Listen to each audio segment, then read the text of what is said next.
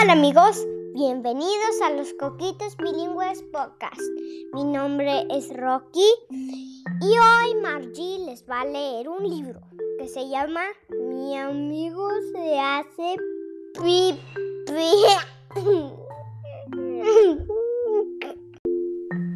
Hola amigos, mi nombre es Margie y este libro se llama Mi amigo se hace pipí, escrita por Eduardo Robles Bosa, el tío Patota. Nada más que a Rocky le causa mucha gracia, quién sabe por qué. Mi amigo Nacho juega muy bien al fútbol, aunque es más pequeño que yo, que ya cumplí los siete. Por eso practicamos juntos los sábados por la mañana en el parque de la vecindad. Pero el otro día llegó tarde y cuando apareció lo noté preocupado. ¿Qué te pasa, Nacho? ¿Por qué tardaste tanto? Tuve un problema y mis papás me regañaron. Comprendí que no tenía ganas de jugar, pero sí de platicar. Así es que puse la pelota en el suelo, me senté encima de ella y lo dejé hablar. Pero prométeme que no se lo vas a decir a nadie. Ese día Nacho me contó su secreto.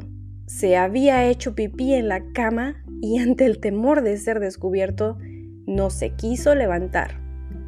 ¿Y qué pasó? le pregunté. Me descubrieron. Siempre me pasa lo mismo. Yo quiero mucho a Nacho. No es muy bueno para sumar, pero sí para meter goles, y por eso me cae muy bien. Así es que quise ayudarlo. Todos los niños se hacen pipí en la cama cuando son pequeños. Sí, pero no a los cinco años como yo. Dice mi mamá que ya estoy muy grande para eso, me contestó. A los padres no hay quienes los entienda. Somos grandes para unas cosas y pequeños para otras. Claro que esto no se lo dije a Nacho, para no confundirlo más.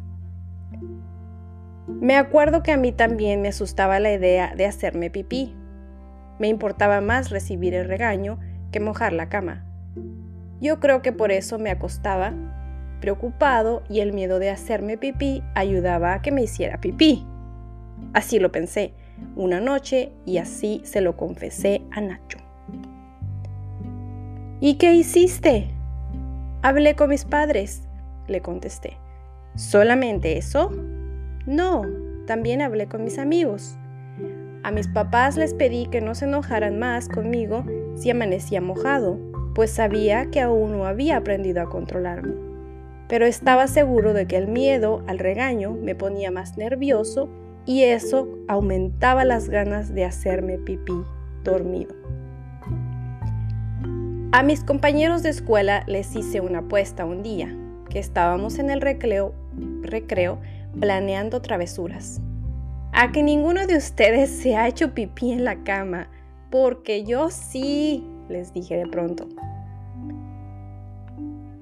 Sabía que la mayoría levantaría la mano, porque casi todos los niños de mi edad son como yo, pero no se atreven a confesarlo hasta que alguien lo hace.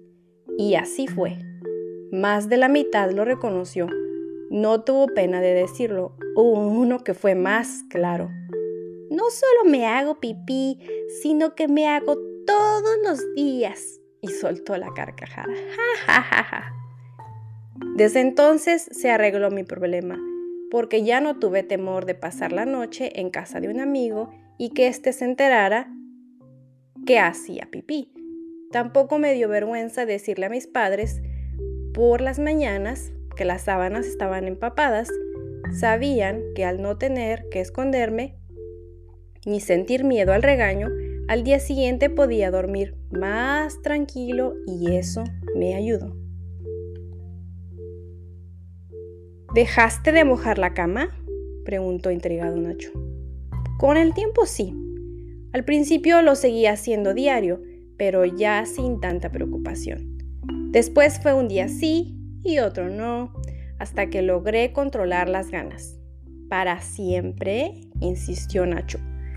Bueno, solo me hago pipí cuando veo una película de terror y sueño pesadillas. Entonces sí que amanezco empapado.